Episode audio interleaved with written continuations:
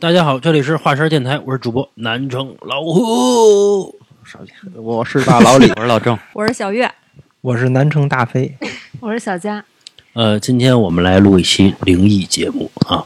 那个我们之前那个民宿那个啊，嗯确确实我们缓了很长时间啊。啊啊啊！民宿的那个反响也也还不错，因为这件事儿，你们遇到那事儿也确实挺诡异的。对，嗯当时确实是，应该都都都都都吓着了吧？嗯嗯，因为因为那个现在有好多听友一直在反馈说为什么不更新灵异节目。其实我们的一直在这个收集跟准备当中。呃来了好多那个爱好灵异的，那个觉得听友也得适当为我们考虑一下，我们也不能天天装鬼，啊，我们确实害怕，你知道吧？这事儿，要不日子日子没法过了。行吧，开始吧。由那个我媳妇小月就是开始开讲。行，那那我那我先给大家分享第一个故事啊，这个故事确实不是我亲身经历的，是我从各个渠道上那个看到的啊，是一个网友分享的，他分享的是他爷爷的故事。就是他爷爷那个年代，大家不都流行赶集吗？说有一天啊，他爷爷啊骑着一个小毛小毛驴儿去赶集去了。从来也不骑。啊，对 啊这，是他，这是他心爱的小毛驴 真的是心爱的心爱的小毛驴儿。你怎么知道是心爱的小毛驴呢哎？后边可以给你讲了他为什么很喜欢这个小毛驴儿啊。我跟你我我跟你们说嘛，嗯说那个时候这个市集离他住的地方其实有点距离，还挺远的，大概得三十多公里。骑着那个小驴儿过去啊，嗯，有有点时间。那个买完东西之后啊，把什么米面粮油的各种东西啊挎在那个驴身上，然后加上他自己的重量骑回去嘛。走了半路啊，他们下雨了。因为村里边那个路啊，其实非常泥泞，你这个东西很重，然后那个还有你自己的重量，没有办法，只能去找个地儿去避雨去。结果这雨啊，他妈越下越大，下了得他妈好几个小时。等到这个雨停了之后，都已经不是，你说下雨好几个小时就可以，不用加他妈别的，人家就是下个雨而已。我我这个我这个就是非常的身临其境。对我这个代入，我这个代入感可能比较强。我赶集去了，你他妈给我下雨，这这不太行。然后，然后，然后，然后就就下雨嘛。说这个这个一耽搁，然后加上这个下雨路滑，走的也慢。等到他再进这个村子里面的时候，都已经到后半夜了。其实，嗯已经是非常非常晚了。说这个。老头儿就是当时啊，也心疼，因为那个年代家里面的牲口其实是非常珍贵的，嗯，一个牲口其实是很，就是又要给你，又要嗯又要给你什么拉磨啊，又要驮着你，他他的这个属在这个家庭里边的属性是非常重要的，所以是很心疼这个驴，心疼这个驴呢，那么他就从这驴上下来了，他就牵着这个驴走，然后就让这个驴驮着东西，然后他牵着驴在前面走。大家大家也能想象吗？这个村子里面大晚上的，刚下完雨，是吧？又冷，然后这个也连个人影都没有，再飞一大鹩哥儿，然后嘎嘎那么叫着，车也没有灯乌鸦乌鸦，大这大辽个嘛，其实其实真的还是真的还是挺吓人的。然后这个老头儿说他走着走着，突然就没有记忆了。他的记忆就截止到这儿，然后后面的故事是他家人反馈给他的，说这个，那我们就切换到家人角度啊，说这个老头儿从早上起来就走，怎么走到都半夜了还没回家呀？就奇怪呀，就肯定得派派人四处去找嘛。真能走。马拉松用？啊，派派人四处去去找嘛，大晚上的打着这个手手电也好啊，灯笼也好，就四四四处去找人去，发现在哪儿都没有找到这个老头儿，就只能就是分散开的去各个地方去找嘛。其实已经偏离了老头儿正常回家的这个路线了，往这个周围去找，然后就经过一片坟地，说当时有一个他们家的一个亲戚，岁数挺大的，然后拿着手电跟那儿找，经过这个坟地的时候，听见一声驴叫。嗯，哎，就还奇怪呢，说大晚上的这儿不可能有一只驴啊，谁驴这么贵，大家肯定不会放任这个驴半夜它跟那儿待着呀。但是这块儿也不是老头儿回家的地儿啊，就就挺奇怪的。打着那个灯就去找去，说那个坟地啊一大片吧，好好几十个密密麻麻的摆着都是那个小坟包，然后也也也他妈害怕呀。嗯还有那个风一吹，还有那个就是那个打翻的那个东西，他们跟那儿晃，嗯其实是很吓人的。就打哆哆嗦嗦的打着手电去那儿找去，顺着那个驴叫就看见了那个老头儿，说那个老头儿正跪在一个坟前面，一边猛地磕头，一边捧起一捧土往嘴里塞，我操，就一边磕头一边吃土、嗯，嗯，啊。坟头土有这讲究，哇，怎么你说说你什么讲究？风水大师来讲讲，嗯。您继续。说说他嗯。说就跟那一边磕头一边捧捧着土往嘴里塞，说你说你吃你咽不下去啊，都是石头都是木头渣子，把那嘴扎的满满嘴都是血，就是不停，捧就磕一下捧一口，磕一下捧一口，就跟那吃土，康康吃土。嗯。然后这这家人我操一看疯了，就嗯赶紧着把那个什么十里八乡的亲戚都给召集过来。最后是怎么把这老头弄回去的？给他打晕了，哦，说四五个壮汉摁不住他，嗯就必须就必须得跟那磕头去。打死了。反正反反正是打晕了，哎，嗯才给弄回家去的。弄回家去之后，第二天等人老头儿清醒过来再问，什么都不知道。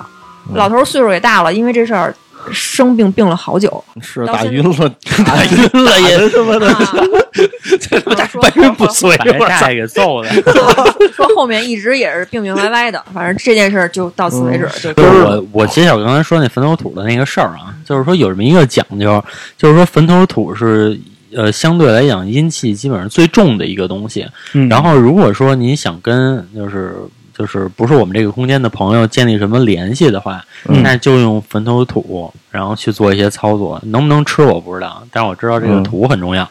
哦，人家反正人家啊，一般都说是这个，比如这是控制不了这人，比如几个大汉给他绑起来就行了，嗯嗯嗯这非打晕了，这他妈打死了！一个老头儿，然后三四个小伙子过去圈踢，然后那打晕了，不是打个半死，没准敲后脑勺一下。打晕了，这得多大，这使多大劲儿啊！哎，那个其实刚才他说吃土这事儿，其实我嗯想起什么呀？就是那个《黑猫警长》里边有一集。啊，是那个河马、河马，啊、大象啊，他们吃那红土，好像说是能补充什么什么什么元素啊，对对对是那个事儿，啊。啊，行，然后那个我这边有一个故事啊，然后是一个就是我们听友的一个来稿，然后这个故事是这样的，就是他当年啊，就是那个可能是刚工作的时候，然后因为到一个一个陌生的城市嘛，然后他需要租房子，然后他就看到了一个呃就是就是贴在这个小区上的这么一个租房广告。然后这租房广告上呢，上面写，然后就是这个租房便宜啊什么的，然后他就给这个租房广告上面这个电话去打电话，然后就约到这个房主了。然后这个房主呢是一个大姐，然后这个大姐跟他说呢，就是说你这个你要住的话，然后就是我连押金都不要你，然后就说那个你你给我四百块钱就行，然后水电费我全管。嚯，四百块钱不就押金吗？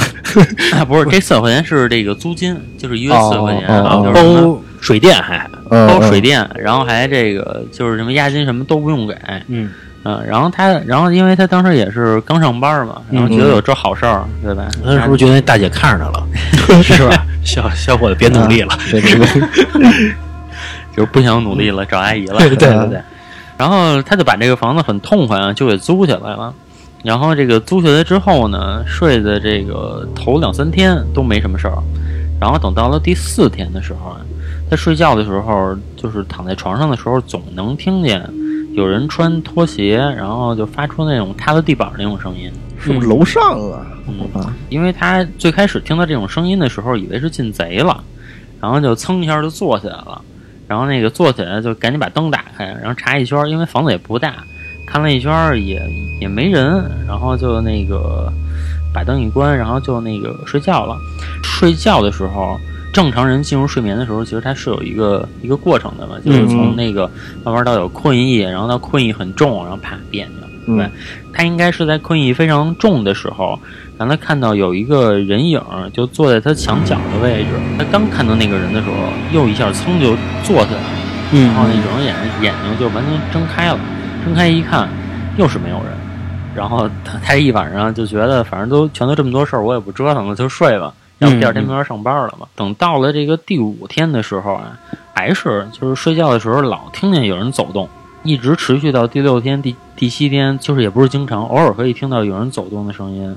再后来有一次睡觉的时候，他因为正在睡觉的时候是有人拍他后脑勺给他拍醒嘛，嚯，我他当时以为是他是不是最近没休息好，因为睡觉的时候也经常会这种，比如说从高处掉下来蹬一下腿啊什么的，突然一下醒了。嗯嗯这其实是一种没休息好的表现。对，嗯，然后到第六天的时候啊，他为了睡眠好呢，喝了半斤白的嗯啊，然后然后这说想好好的睡一觉，然后他就做了一个梦，说梦到一个女人啊，然后在那个窗帘那儿，然后就飘着，飘着就骂他，嗯就是你你还他妈不走？就是你还他妈不走，就是赶紧滚蛋。啊然后那个，然后梦里呢，这哥们儿还挺牛逼，然后还跟他对骂啊！啊，咱咱这听友操你妈就不走！啊，挺勇敢的。凭什么还我四百块钱交了钱了，啊？然后，然后等到这个梦一醒呢，这个第七天，然后收拾东西赶紧跑了。这个听友，啊然啊后，然后就死，然后死活也不住了。然后那房东就是房东那大姐也不给他退房租，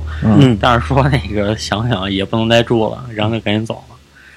呃，其实我觉得就是因为这种故事很多啊，嗯就是基本上都是就是我进到一个新的一个宅子里面，然后可能那个发生了好多事儿，然后这个其实一般都出现在可能是一个比较偏的地方，我觉得会比较多一点。嗯，就人气儿没那么旺。嗯对，但我觉得这是不是大姐一个策略啊？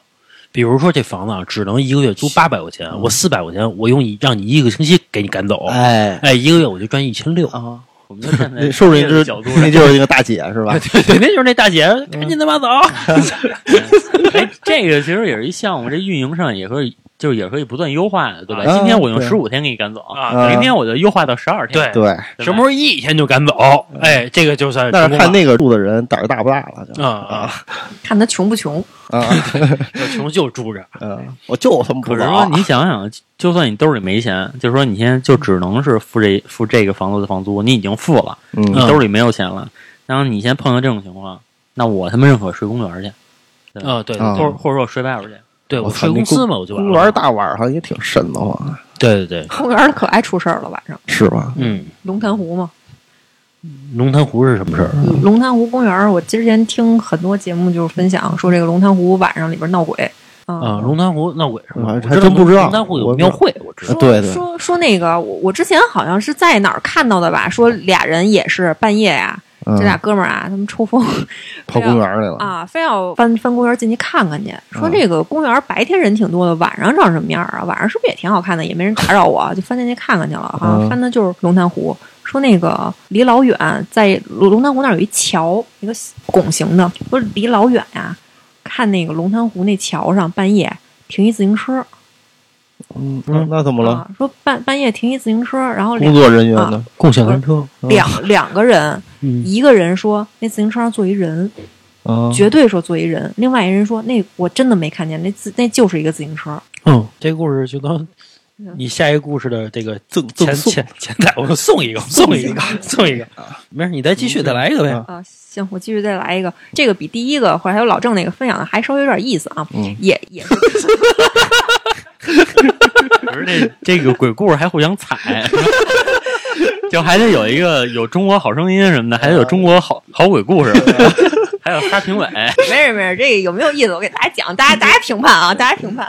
那个如果支持我的可以扣一啊。这个其实也也是跟这个村子里的一个故事有关，讲的是迁坟的事儿，嗯，这个也挺有意思的。说说这个哎呦，这是大事儿啊！呃，对对对，但是这个事儿，这个事儿听着挺大的，但是在那个年代也没有那么大，因为坟就是一个小小土包。嗯你想迁坟这个工程，不就是给它刨开，然后端着走，然后再去地另外一个地儿给它埋上嘛？嗯无非这个庄重点儿，就是人多一点儿，仪式繁琐一点儿，这个其其实就是步骤嘛。说这个迁坟这个是这样，他说他们那个村里面啊，有有一条小河，河这边啊埋的坟特别多，河那边呢埋的坟特别少。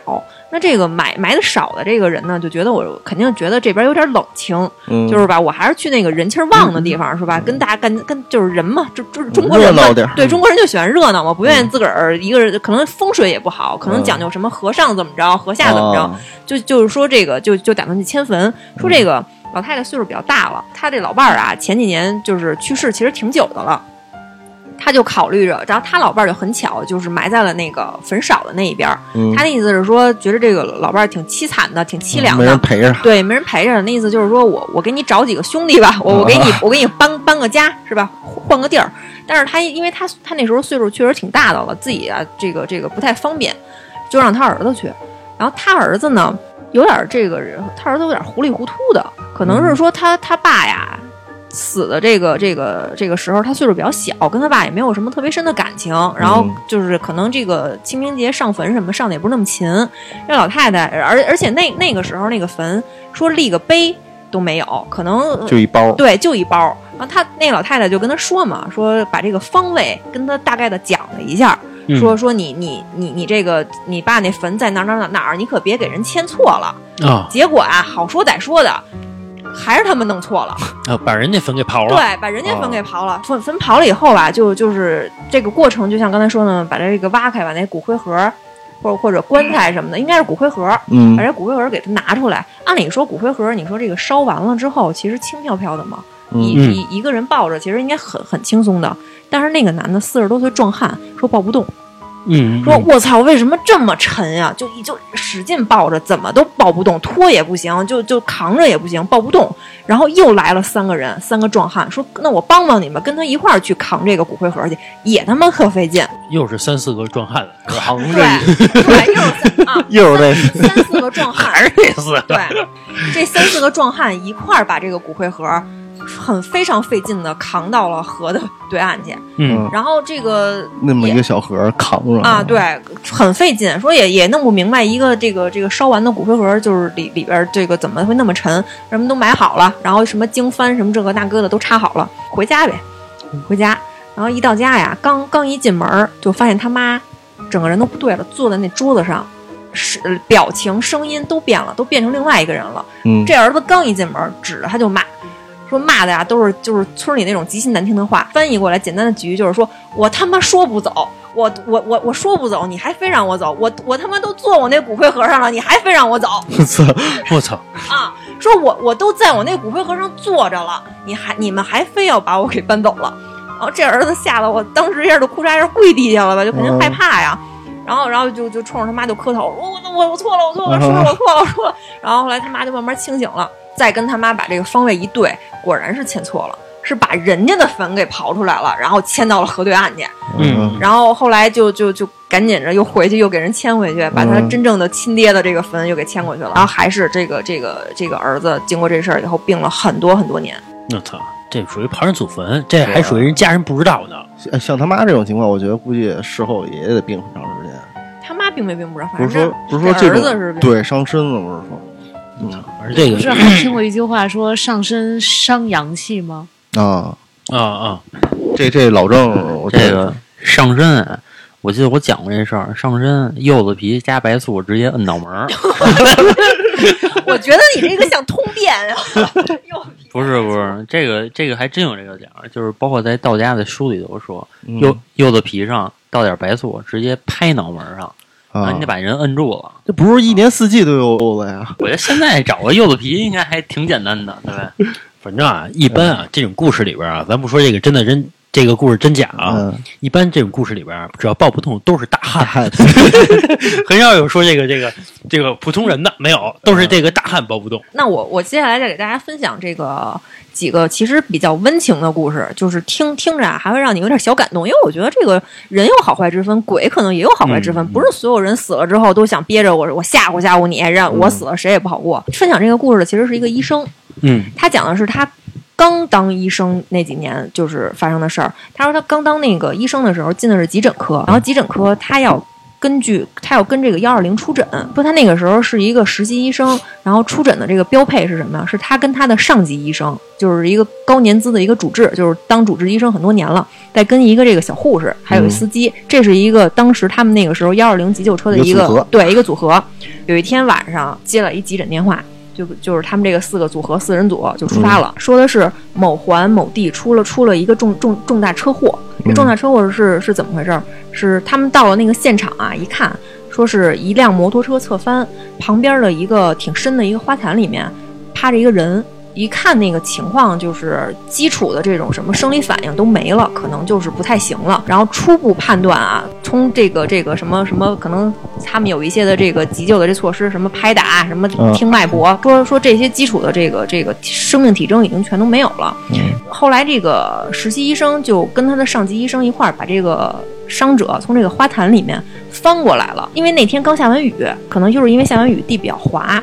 说这个死者身上全是酒味儿，估计是喝多了，然后这个口鼻里面全是那种潮湿的泥土，然后初步推测可能就是吸入性窒息，可能是说摔进去了，自滑啊摔进去了，然后憋死了。对，在那个土里面活生生憋死了。说这个鼻子里、口腔里全是土。当时一看这个情况，就判断这人其实就没有什么抢救的价值了。但是也是经经过了各种抢救，因为医生嘛，肯定是人心人术的嘛，人家本、嗯本本着还是想把人救活，然后各种努力吧，努力了很久，然后最后还是没有办法，就宣宣布死亡时间了。宣布死亡时间之后啊，当时然后发生一个挺挺操蛋的一个事儿，这个尸体在这花坛里面，这花坛挺深的，担架呀进不去。嗯。然后呢，嗯交警啊不愿意管这事儿，啊啊，谁就都不愿意抬对，谁都不愿意给他背出来，谁都不愿意抬出来。然后那个那个医生上吗，对他那个上级医生，人家当了很很多年的主治了，嗯，就就给这个分享故事的小哥哥一个眼神，去吧。那没办法，就只能他去了，嗯。他就他就没办法就去呗，就把这个哥们儿给他背出来了。其实是嚯，从这个花坛里，他没有办法，他只能给他背出来。嗯，然后他他说，我当时我在翻动他的尸体，我在背出背他出来的时候，当时我也不知道怎么回事，脑子就搭错弦儿了，就就小声的嘟囔了一句，说：“哎呀，哥们儿，我是你这辈子啊交的最后一个朋友了。我虽然没把你救活，但我也算是努力了。我我今天也算是第一天上班，我我我实在是尽力了。你看我我，然后我现在把你背出来，咱俩就算是我交你最后一朋友吧。就他也不知道为什么就说这么一句话，嗯就把这人给背出来了，然后就放上那个 担架，然后对，然后就拉回去了，就可能拉到什么太平间呀什么的、嗯遗体处置的地方，这事儿就不说了。然后这个小哥哥当天回去没什么事儿，然后到了他半夜大概两三点的时候交班嘛，他要嗯，他就回他那个宿舍去睡觉去了。然后他说他这个一宿睡得都特别不好，为什么？因为他做了一个非常非常长的一个梦，说这个梦里他在他是在一个人的背上，在一片就是充满了雾气的竹林里面，然后周围非常潮湿，就像刚下过雨一样。他在这个人的背上被这个人背着走了非常非常非常远。他说我我这是好长好长的一个梦啊，说这个人背着我走了很远很远，然后把我放到一张床上，然后他对我说：“兄弟，你这情我算还完了。”我背你走这么一段儿，我背你走这么一段路，我也可以安安心下去了。然后说完这句话之后，后来他就醒了。醒完之后就发现啊，他也不知道为什么，他就发现啊，就是他说他不是一个特别伤感的人，但是他发现那个床角啊好多泪，就是可能听着这句话也觉得挺感动的梦里哭了，啊。对，这其实后来就没有什么任何诡异的事，这反正就是一个算是比比较温情的一个。他为什么背他呀？就觉得你背我一段，我也背你一对段。我我我，你但是呢背我一段我也背你一段。但是呢，我背你一段呢是有用的，你背我的段没有用，对对你知道吧？其实不需要还的。就是想来梦里跟他告个别或者什么的，就是我我相信，就是人可能有，尤其是人在得到第一份工作刚去上班的时候，你是充满了热情的，尤其是你医生这种职业，嗯他当时肯定是非常非常尽心尽力的去救这个人，但是嗯实在是没有办法救不下来了，就是这还是挺温情的一个啊，故事。其实等于说那个逝者其实是想就是感谢他一下，其实这意思。还还他个情啊。对对对对对。然后我这还有第二个故事，也是这个小哥哥分享的，也算是跟这种医疗体系有关的，嗯也也还是让人挺感动的。可能因为医生真的是救死扶伤，他没有这厉鬼，可能躲他远一点儿，因为人家干好事儿嘛，毕竟是。他分享的这个故事，其实是是他当急诊医生已经过了几年之后了，稍微有一点经验了。说有有一天还是就是接到一个幺二零的那个出诊电话，然后还是跟着他当时的师傅还有小护士、司机他们四人组又又又去了，去的是一个施工地。说这个施工地是怎么回事？说这个有一个工人从那个施工的脚手架二十多层掉下来了。哦，说当时这个死相非常惨，呃，摔下来什么各种内脏破裂是一回事儿，是他掉下来的时候，这个皮肉被那个钢筋都刮烂了、刮开了，等于是身上全是血豁口。肉模糊，对对对，就是死相其实是非常惨的。其实看看这情况也没有什么救的必要了没，但但但是嗯嗯嗯。就实在没有办法，也就只能宣宣布这死亡时间了。嗯。然后旁边有一个六十多岁的一个老太太，哭得特别伤心，老伴儿呗，四十四十啊啊，四十，他 妈妈，啊，对对，这个这个死者四十多岁，然后那个旁边有一个老太太哭特别伤心，说哦，他们这个他们这个施工地可能都是老乡，都是认识的。然后这个老太太是他是死者的母亲，有时候过来给他们做个饭。然后今天正好眼睁睁看着他儿子死的，哎呦，对，其实是也也是挺惨的。然后当时还是同样碰到这个情况，谁都不愿意碰这遗体。嗯，你你你说说那个时候老老乡情谊，你这个时候你让人逼迫人讲老乡情谊也不太现实，因为死相真的太惨了，人家也不敢动，没有办法，还是得他来。他来以后呢，说中间发生一什么事儿？说这个这个死者如果说死的时候仪容比较惨，你要进行这个遗体修复的。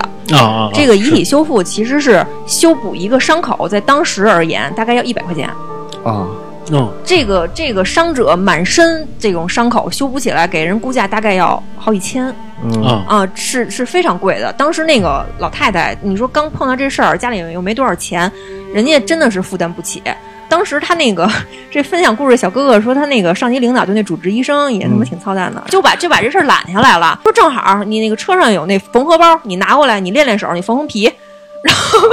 啊，然后啊，然后这种事儿都是医生做的吗？还是说是专门做这个？是是有专门的这种遗体理容中心，嗯但是因为这个老太太不舍得花这钱，因为她没有钱，但是又不能让她儿子这样去去去买，啊就当做实验对。对对，然后就当做做好事儿，我说，然后练手吧。对，关键是你大包大揽下来，你怎么不练手？你让我练手，然后当时这小哥哥就是操，就是没没办法就去呗。高一级压死人，是吧？那老太太也确实挺伤心的，就当做好事儿了。哎，就缝合包拿下来，把他什么身体都给他缝补齐全了，就把这个遗体就拉回他们那个太平间或者怎么样，这就是后话了。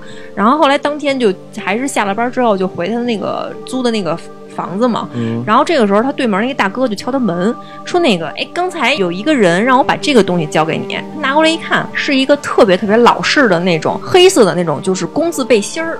就是老头衫，你们知道吗？就经常看着老老大爷，就是说穿着那种背心儿，哪哪还破一洞，然后啊，卷到那个肚子上，然后露出那个肚子，拍两下，就非常非常就是款式很旧的一个新的那样的一个老式的黑色内衣。然后他就挺奇怪的，说这是谁给我的呀？然后对门那大哥说，我也不知道，反正是一男的，挺高挺壮的，说让我交给你，然后然后然后他就走了。哎，他就觉得挺挺挺奇怪的，干嘛给我一这个呀？也不也不认识，他就随手扔他那个房间里了，也也没多想。等到第二天，等他上班的时候，他发现他的那个上级医生桌子上也有一个，哎，他就特好奇，说你这个内衣是哪儿来的呀？然后那上级医生说说那个我回回家的时候，我我邻居给我的，说有有一大哥给我送来的。这俩人都特别奇怪，说为什么要给我们送一这个新的内衣啊？这这啊侣，背心儿，对，关关键是关键是这个背心儿就是不是他们这个年龄的人会穿的。他那主治医生一看这样啊，就是可能也挑剔那款式，说你拿走穿去吧，反正我 我也不要。当时他们俩的想法是，可能是给哪个病人做完手术是吧？给送点小的礼物，送这啊，对对，当时可能因为送点瓜果梨桃那什么秋秋裤袜子的嘛，就就收下去了。然后这个时候，那个老太太就是昨天死者那老太太来他们这儿开死亡证明，嗯，正好看见那个桌子上的那个两个内衣了，当时一下哇的就哭出来了，说我昨天刚给我儿子买了这俩背心儿，还没交到他手上呢，他就出事儿了哦，啊。然后说说，然后这俩人一听，当时汗毛就蹭的一下就全立起来了。嗯然后那个主治医生就把那个两个内衣都拿过来了，说你今天你先别上班了，你跟我去火葬场，你跟我去焚化炉，咱俩把这、嗯咱俩把这内衣还给人家。然后这俩人不能拿这东西啊不能收群众一针一线嘛。嗯然后这两个人就就去火葬场把这个内衣焚化了，算是嗯还给人家了。嗯这是这小哥哥分享的第二个故事。我操，这个就是瘆人了。我帮你，你吓我。其实也也不叫吓吧，就是人人家就是实在没有送得出手的东西了，就是我这有两个内衣，嗯是就是你是你们俩家人家可能就是告诉他，就是你能不能帮我把这两个内衣烧了送给我？那他啊不能给他妈妈，干嘛给这俩人啊？我觉得 估计他妈觉得自留着自己穿呗，就别甭烧了就，因为这要烧烧纸人啥的。但是他特别喜欢那两个内衣。吓我一跳。对我这儿还有一个听友来稿啊，这个是他说的是他小时候，大概是十七八岁的事儿。当时啊，因为他这个这位朋友是在这个内蒙人，内蒙人从小在草原长大的，然后他们小的时候呢，就是都会放牧，然后但是后来就是因为国家规定，就是每年的五月份是这个草的一个生长期，然后是一个禁牧的这么一个时期，大概有这么小两个月。所以这个小两个月都是不能放牧的。但是说这个内蒙人嘛，那就家里可能都有好多牲口啊什么的，那可能都要吃草，所以他们就只能是夜里偷着放，基本都是晚上八点等这个天黑了，然后就赶上这些牲口出去，然后然后到了早上凌晨这个五点才回来，就是正好一宿啊，因为这个放牧的时间都比较长嘛，然后偷着放的，对对，偷着放，也是怕这个林业局的人就是把他们抓着嘛，因为这因为这种事儿只要抓着，这个罚款罚的还是挺多的。然后那个刚开始是这个他爸放，他等于是有那么几次吧，然后他就是帮着他，爷俩倒班儿，对对对，就是有那么一天，然后那个他是就每次放牧，然后他都会带着他们家狗，嗯然后等在这个草原上，嗯，吃了一溜够了。然后他当时这个胆儿也大，就在这个放着放着牧呢，因为一宿嘛，嗯所以这哥们儿就在这个草原上就睡了，嗯啊，嗯，睡着了。然后这时候他突然那个听见狗叫，他一醒呢，然后就眼睛冲着就那个朝着那个狗叫的那个方向一看呢，大概是有一个三四米的那么一个人影，哦就是身高三四米的这么一个人影儿，还戴着一草帽。这个人讲究，怕刺上脑袋，封印。哎，不是草原那么空旷，不应该只看见身影啊，应该能看见人。因为是晚上嘛，晚上嗯草原没可能黑啊没路灯对啊，也是。对可能也没人灯光，只有月光嘛，啊。那，他只能看见一个影。这他们家狗倒挺勇猛的，嗯。朝着这个咬人家，这三四米啊。就冲过去就咬。他是在那儿吓得都不敢动，因为不知道什么东西，三四米啊，嗯。嗯，然后呢，过了一会儿，说这个好像这狗咬了一会儿呗，然后那个黑影呢，就慢慢的就向山下就走了，啊，就走了。然后那个这狗太厉害了，下班了，对，然后那狗也回来了，但是说它还是这个吓得一动也不敢动。然后等那个天蒙蒙亮的时候，他才在赶着这个羊群啊什么的嗯回去的。没数数羊丢没丢？这个这这个他倒没说。然 后后来，呃，后来这个家里的大人说是这个说他遇见遇见事儿了，嗯说这个是遇见他们地方的鬼，说是好像管他们那片儿的，啊，有人碰见居委会的了，这是。学会就是这这个就是你说这个地方鬼，我之前也听过一类似的，但不是在嗯中国。是在外国，就是说他们可能真的画片儿，每每每地儿都有一居委会。说也、嗯也也是一个这个小姐姐分享的，她说她那时候在美国留学，美国不都有那种大农场吗？嗯然后大风车啊，大什么的，跟咱们这边景象可能不太一样。说有说有一次啊，挺晚的了，就是她自己开车，刚跟朋友玩完要回家，路上没什么车，然后就在那个农场上看到一个高十多米的一个东西，就一影子，然后呢慢悠悠的就跟那儿走。他当时以为自己看错了，你知道吗？当时停那儿跟那儿看，在他停那儿的时候，后边也有一车也停下了，然后那大哥比他胆子大，还下去了，就是从车上下来要看看那玩意儿去了。然后后那个影子也不知道是不是看见他俩了，说撒腿就跑，撒腿就跑，跑得巨快。说他当时绝对没有看错，说那影子特别特别高，然后细胳膊细腿儿的，一开始特悠闲，然后发现有人看他之后，嗖的就蹭的就跑了。这跟我之前分享的那个故事一样，就很大高个儿很像，也是大高个儿，看人家那个在农村看见的那个，可能真的就是属于这种地我方我。觉得这种东西有一点像那个一像那个 UFO 啊啊啊就是永远看见的都是一黑影儿，然后啊，永远拍照的也都是影子，也都是虚的东西对，没有实的然。后还永远都是高高大大的。啊，对对这个就跟 U F 跟那个 UFO 一样，永远都是圆的。啊，对对对对，那我再给大家讲最后一个，就是我觉得还是挺瘆人的一个故事，嗯就是我也是听别人给我分享，别人给我讲的故事，大概发生在差不多十年前吧，十年前的北京，北京的一个深秋，讲是一个出租车的一个事儿，说这个有一个出租车大哥呀，平时好打牌，沾点赌，嗯。就是夜里啊爱跟人搓搓个麻将也好啊，炸个金花也好啊，哎赌点国粹国粹。啊对对对，比较喜欢这个国国粹。然后呢，说这个连着两个晚上都打牌去了，输赢都有，但是呢，这个钱是没赚着。开出租嘛，你光打牌不拉活儿啊。到了第三天晚上啊，觉得操不能再这样了，这个一天一天到晚钱都不挣，然后还往外搭，不太行。就就说那我但我夜里拉个活儿去吧，说从这个东三环往马驹桥那边开，东三环往南六环嘛，啊那边开。这个大晚上呢，又是秋天，那时候也没有，好像也没有什么滴滴打车这一类的打车软件儿，就是只能是。开到哪儿有人抬手招，你就你就停，然后拉人家就完了。说在一挺荒一路上啊，开着开着啊，看见路边有人招手，这人呢就是全身啊穿着也不知道是大袍子还是大斗篷是那种东西，裹得特别严实，也当然也可以理解，冬就是深秋嘛，挺冷的，还戴一个那种戴一帽子，戴一大帽檐儿，一招手他就停下了，然后那大哥呢就从那个后后门车后座就上去就坐坐下了。嗯然后这那个这个分享故事这大哥就肯定就问人家嘛，说那个师傅您去哪儿啊？没人搭理他，然后以为没没听见，然后又问了一句，说师傅您去哪儿啊？从那后视镜里啊也看不清这人，那帽檐压特别低，特奇怪，怎么不搭理我呀？又问了好几遍，还是不理他。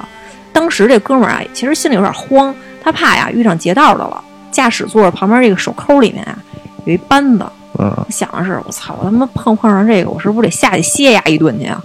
就把那人家还没干嘛呢，不是人家只是没说话而已对，就是以防万一嘛。对对直接爆。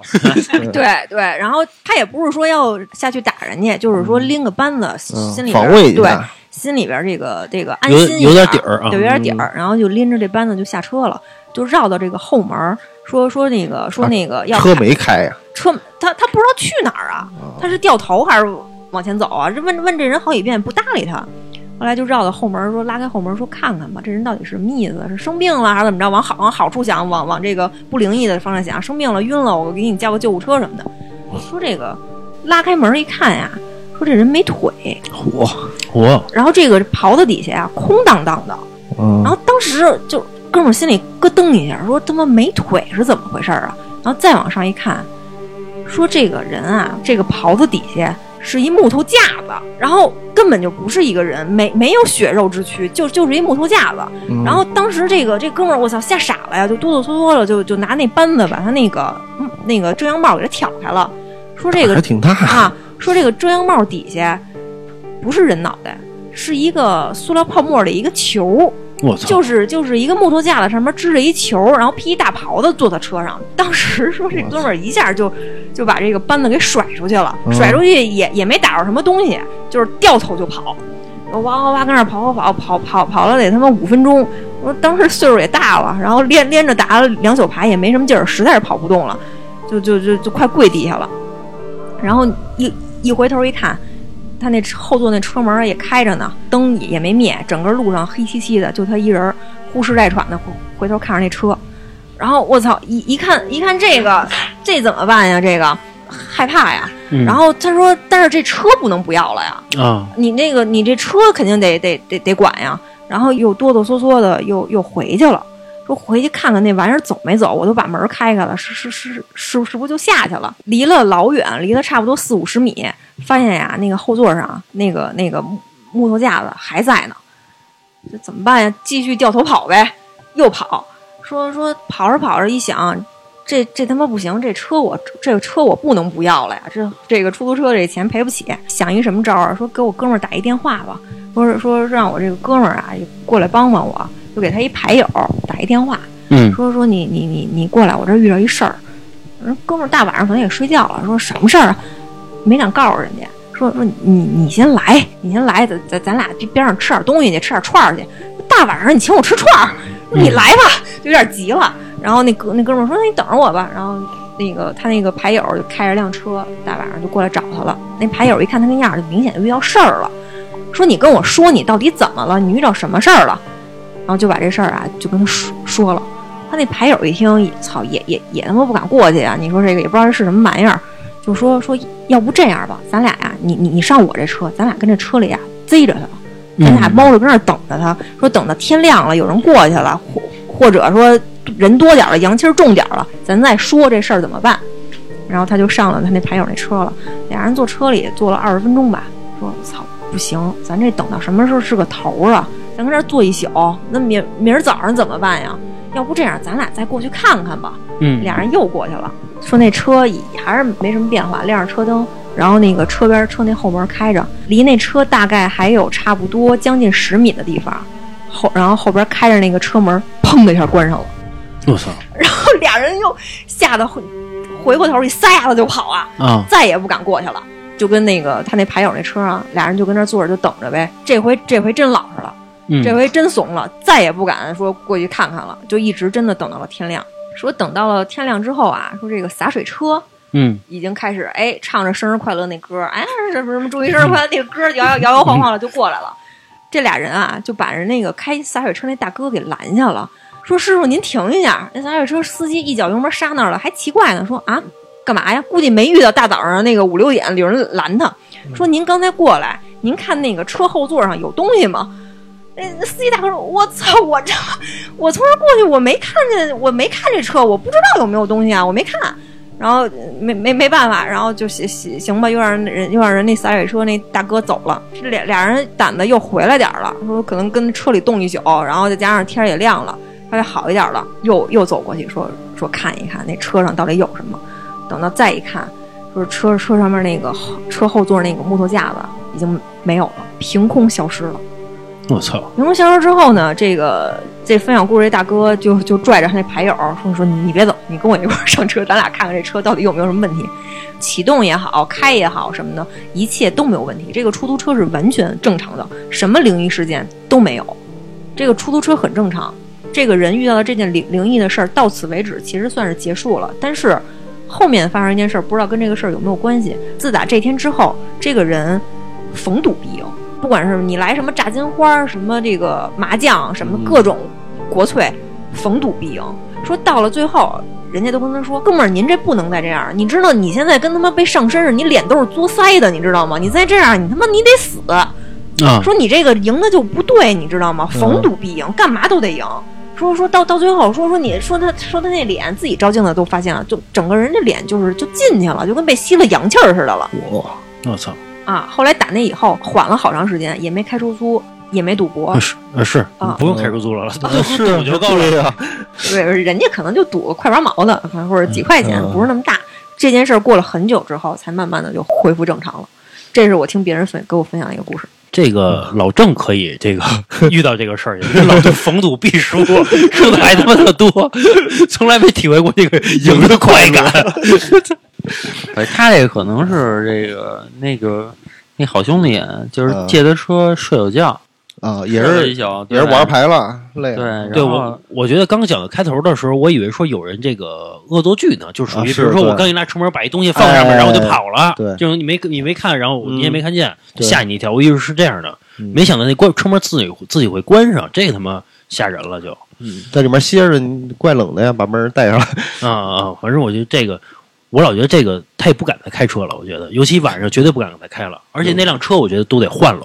嗯行，那个到最后啊，我给最后大家分享一个最后一个故事啊，嗯是是这样的，就是在这个改革开放的时候，嗯然后呢有一个饺子馆儿，那饺子馆儿呢是这个一个就是三口之家开的，嗯然后就是夫妻嘛，还有一个小儿子，儿子呢上小学，然后呢这家呢是开黑店，就是卖那个人肉包子那种。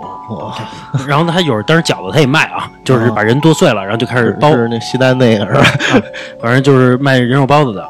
但是人家自己家里吃的不是这人肉包子啊。啊，但是有一次呢，他一个儿子呢去上学，中午去带饭，结果给他带饺子，结果呢有一次这女的拿错了，啊，一个正常的，比如说是剁成猪肉的，还有这人肉的，正常应该给他带猪肉的嘛，结果给儿子带成人肉的饺子了。但是这个儿子呢，其实，在改革开放的初期呢，其实能吃上饺子，算是这个很不错的，而且能吃肉的。所以儿子呢，就是上学的也特别开心。一般十二点中午吃饭嘛，然后他到这个早上十点的时候呢，他还特意把这个饺子打开了，他妈给他带了九个饺子，特意打开盖儿，哎，数了一遍，先别丢了，那意思中午还得吃呢。结果呢，他一打开，哎，九个没问题。结果到了这个中午十二点的时候呢，他一打开这饭盒呢，没了是不不是少一打了一个一打开还剩七个。啊，哟，然后他赶紧盖上了，他害怕，你知道吗？赶紧盖上了。然后他他是说我再看看我是不是数错了，一打开呢，我操，还剩六个了，他又赶紧盖上了。然后最后再打开呢，我操，还剩两个了。我操，然后他给盖，他给盖上了，他意思嗯再打开没了。后来后来才发现呢，粘盖儿你上了这是老笑话，我操！不是你这个这个灵异故事比较恐怖，最后给大家 热热个场。对对对对，你说饺子的时候我就已经猜到了，因为这个故事啊，我好像初中还是小学就已经听过是？吗？嗯。还有那种还有那种蒸包子的吗？蒸包子蒸着蒸着，一一揭盖少一个，揭盖少。啊，行吧，我是想在最后这个这个比较压抑的状态下，给大家带来一丝欢乐哈。今今天今天我们那个灵异话题就到这儿啊。行，那个如果喜欢我们节目的朋友呢，可以加我们主播老郑的微信，就是二二八幺八幺九七零。我再说一遍啊，二二八幺八幺九七零。呃，您还可以关注我们的这个微信公众号，就是画车 FM，就是我们这个电台的名字啊。行，今天就到这吧，拜拜。拜拜。